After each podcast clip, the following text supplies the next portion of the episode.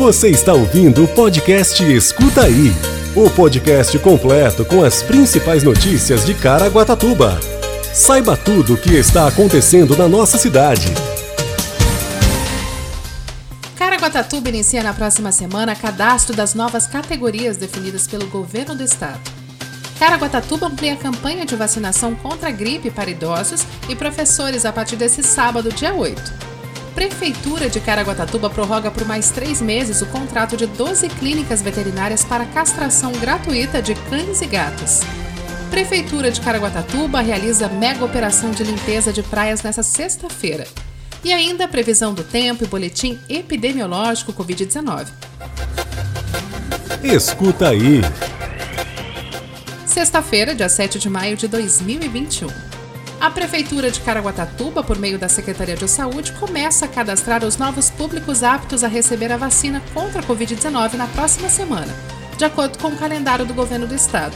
Os próximos grupos a receberem a vacina contra o coronavírus são pessoas com síndrome de Down, pacientes em terapia renal e substitutiva e transplantados, grávidas e puérperas com comorbidade acima de 18 anos, pessoas com deficiência permanente que recebem o BPC de 55 a 59 anos. Em Caraguatatuba, as pessoas enquadradas nos grupos que eu acabei de citar serão vacinadas em pontos diferentes da cidade, com o objetivo de evitar aglomerações. Além disso, continua na próxima semana a vacinação de idosos acima de 60 anos, agendados pelo aplicativo 156 Vacina Caraguá. No site caraguatatuba.cp.gov.br você encontra a data para todos esses grupos que eu acabei de citar, inclusive com o local e também todas as doenças que o Ministério da Saúde define como comorbidade. De acordo com o governo do estado, as gestantes com comorbidades poderão receber a vacina em qualquer momento da gravidez, desde que apresente o comprovante da condição de risco por meio de exames, receitas, relatório médico ou prescrição médica. Já as puérperas só estarão aptas a receber o imunizante com até 45 dias após o parto. O Estado informa também que será necessário comprovar o estado gestacional com a carteira de acompanhamento pré-natal ou laudo médico. E no caso das puérperas, precisarão apresentar a certidão de nascimento da criança. Pessoas com deficiência permanente, o BPC e comorbidade serão agendadas através do aplicativo Vacina Caraguá 156 Caraguatatuba. Nesse momento, as pessoas desses dois grupos precisam ter entre 55 e 59 anos, conforme a determinação do governo do estado. Conforme informamos no Escuta aí de ontem, a Prefeitura de Caraguatatuba não recebeu ainda as vacinas da segunda dose do Covid-19 para quem tem mais de 67 anos. É muito importante que toda a população faça o cadastro no Vacina Caraguá através do aplicativo 156 Caraguatatuba, para agendamento quando forem abertos os novos grupos. A cidade ainda não possui um déficit de doses, já que elas são enviadas pelo governo do estado com um número bem abaixo do necessário. Escuta aí.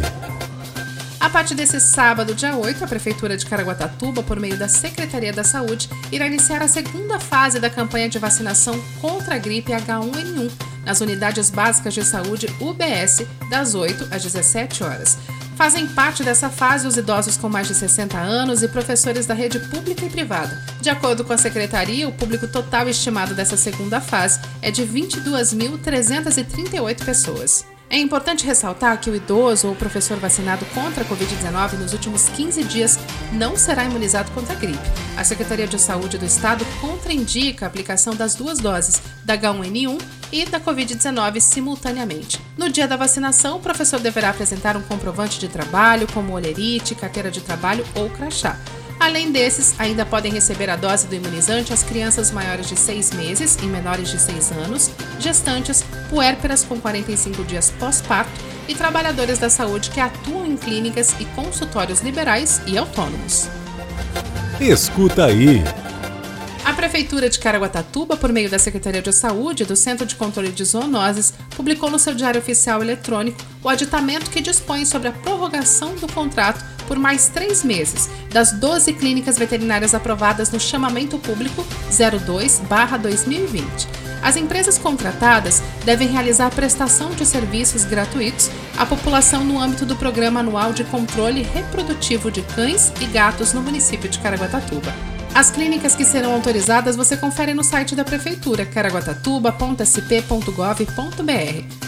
Como os contratos com as clínicas foram prorrogados, o Programa Anual de Controle Reprodutivo de Cães e Gatos será reaberto à população novamente. Os interessados em participar do programa deverão entrar em contato com o Centro de Controle de Zoonoses a partir do dia 10 de maio pelo telefone 3887 6888 para agendar o atendimento. No dia do agendamento, a pessoa precisará apresentar as cópias do RG, CPF, comprovante de residência e de renda de até três salários mínimos. Somente cães e gatos, a partir dos seis meses de idade, serão castrados.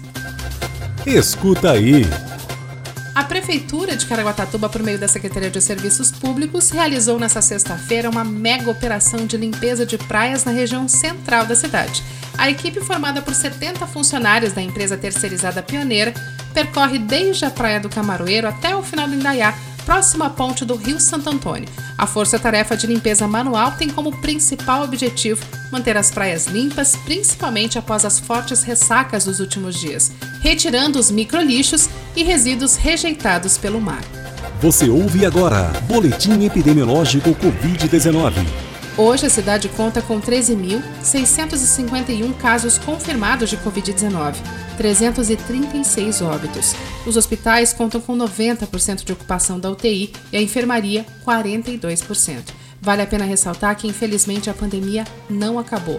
Portanto, continue higienizando as mãos, use máscara e evite aglomerações. Quer saber tudo sobre a previsão do tempo? Fique com a gente e escuta aí! A previsão do tempo, segundo o CPTEC INPE para esse sábado, será com máxima de 25 graus e mínima de 17 graus, com 90% de possibilidade de chuva. E no domingo, as temperaturas se mantêm as mesmas, mas com apenas 70% de possibilidade de chuva. Esse foi o Escuta aí de hoje. Um ótimo final de semana e, se puder, fique em casa. Você ouviu o podcast Escuta aí. Se aconteceu, é fato. Se é mentira, é fake. Só que hoje em dia é muito difícil separar o fato do fake, saber se é inventado ou se aconteceu mesmo.